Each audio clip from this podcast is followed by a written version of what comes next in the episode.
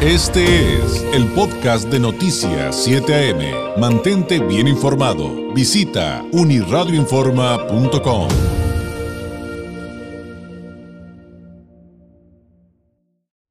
En Noticias 7 AM llegó el momento de leer entre líneas con el politólogo Francisco Ruiz.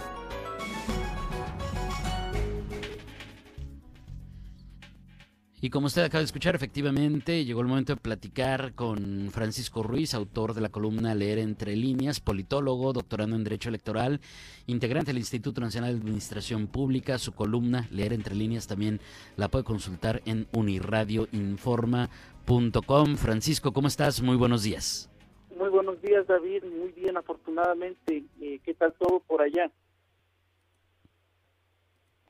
Muy bien, muy bien. Oye, pues este, antes de, entrar eh, de lleno a, tu columna, que por cierto, además de buenísima, eh, hoy en particular eh, me hiciste reír mucho con, con, esos ejercicios literarios que haces para contar la política mexicana.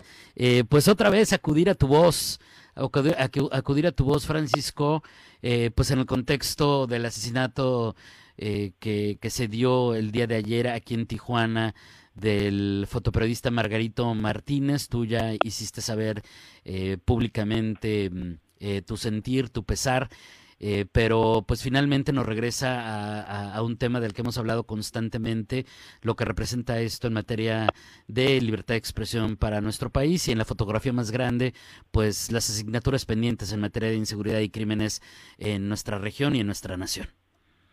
Pues mira, eh, desafortunadamente seguimos eh, pues eh, bajo este tema, ¿no? Que, que viera yo porque el, el, tema que estuviéramos hablando fuera positivo, estuviéramos hablando de cambios en la ley, cambios dentro de los programas gubernamentales para brindar apoyo, brindar protección, por supuesto, a, a quienes están comprometidos con difundir la verdad, ¿no?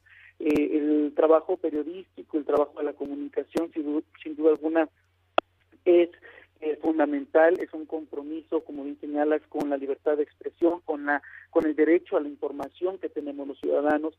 Desafortunadamente, eh, pues nos enteramos del asesinato de Margarito el día de ayer, un hombre dedicado al periodismo, particularmente en materia de todo lo que tiene que ver con violencia, con seguridad, un hombre joven eh, que pues es privado de la vida en, en, una situación que eh, pareciera ya eh, no sorprendernos a los baja californianos, a los tijuanenses particularmente, por este estado de inseguridad que, que se mantiene desde hace mucho tiempo, ¿no?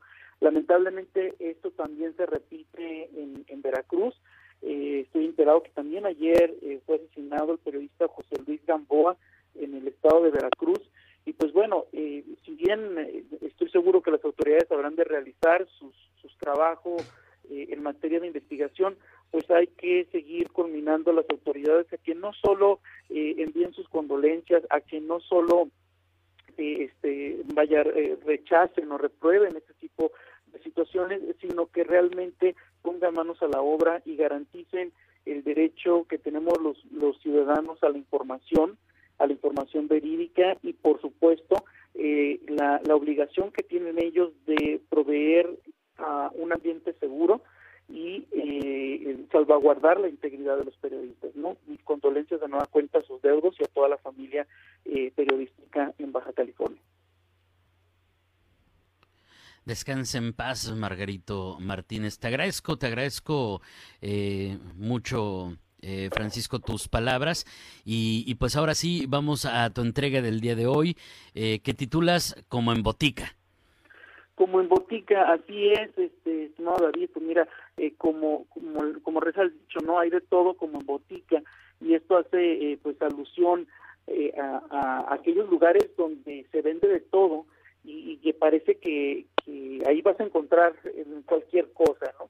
Entonces, utilizando esta alegoría, me dio la tarea pues de abordar varios temas en cuanto a pues a la agenda política tanto nacional como como este de aquí de la bueno de la región particularmente de los estados donde habrá una elección eh, para gobernador en este año, ¿no?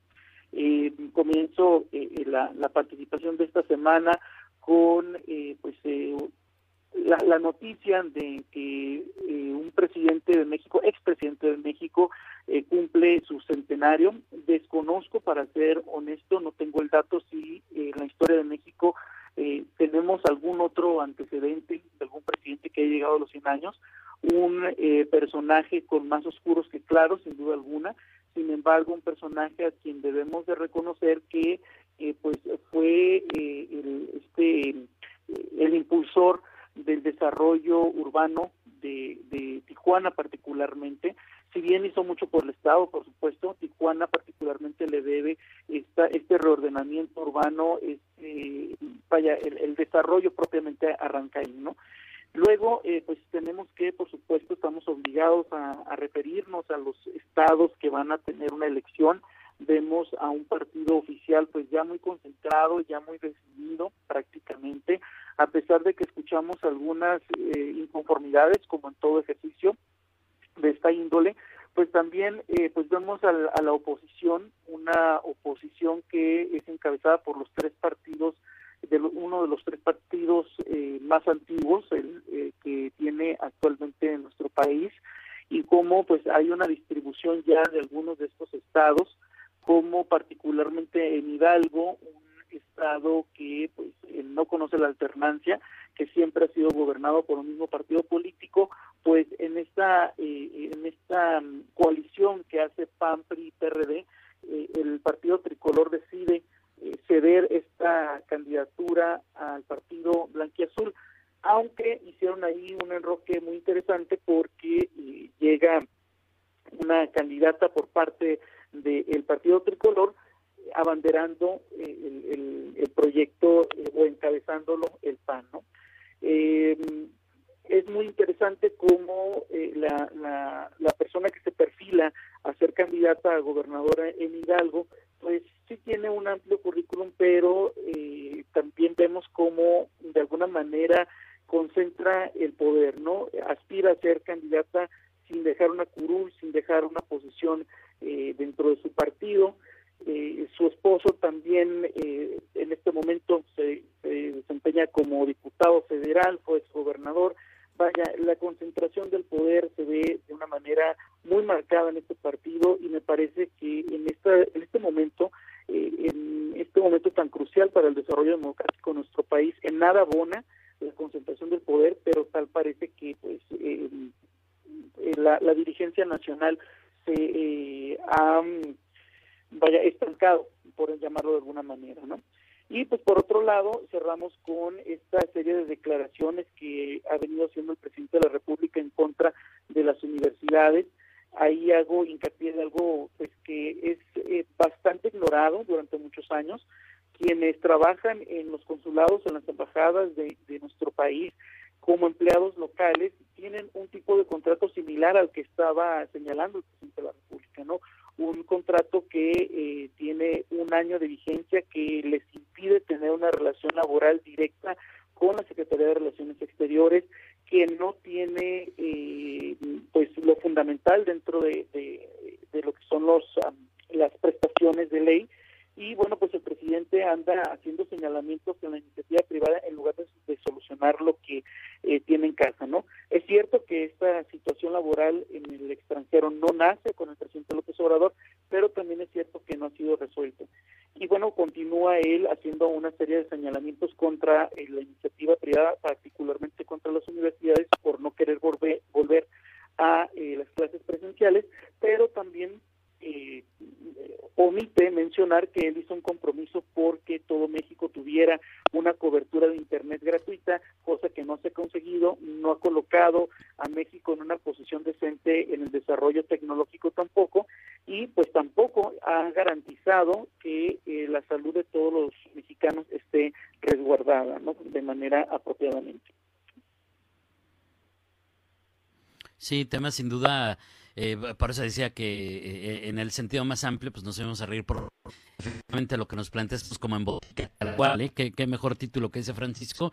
Y en este último tema, pues eh, los ejemplos pues, los tenemos aquí a la vuelta de la esquina. Aquí en Tijuana, pues como nos decían, pues sabemos que la cosa del no sabemos qué hacer, por ejemplo, en las escuelas indígenas, porque por un lado hay un rezago educativo eh, de, del grupo vulnerable, un, un rezago educativo por la pandemia, pero un rezago educativo todavía más amplio, porque en estas escuelas de las comunidades indígenas, pues no hay internet, no hay computadoras, es más, no hay energía eléctrica y nos surge regresar a clases presenciales, pero por el otro nos dicen no podemos regresar porque los contagios están con todo y al final esto se vuelve un círculo vicioso, sí, este, en un asunto atípico de la pandemia, pero también en el marco de eh, acciones que, que se habían convertido en compromiso y pues no se cumplieron, ¿no? O sea, finalmente es algo que está que está sobre, sobre la mesa.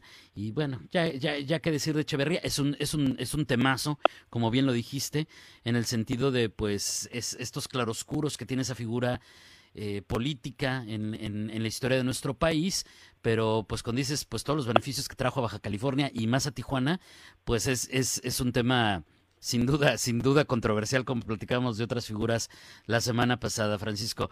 Te agradezco enormemente, te mando un abrazo y nos escuchamos, Francisco, la próxima semana. Que así sea, un abrazo, muchas gracias y que tengan un excelente martes. Muchas gracias, es Francisco Ruiz, politólogo, doctorando en Derecho Electoral, integrante del Instituto Nacional de Administración Pública, analista político, con su participación de todos los martes, autor de la columna Leer entre líneas, que también usted puede leer en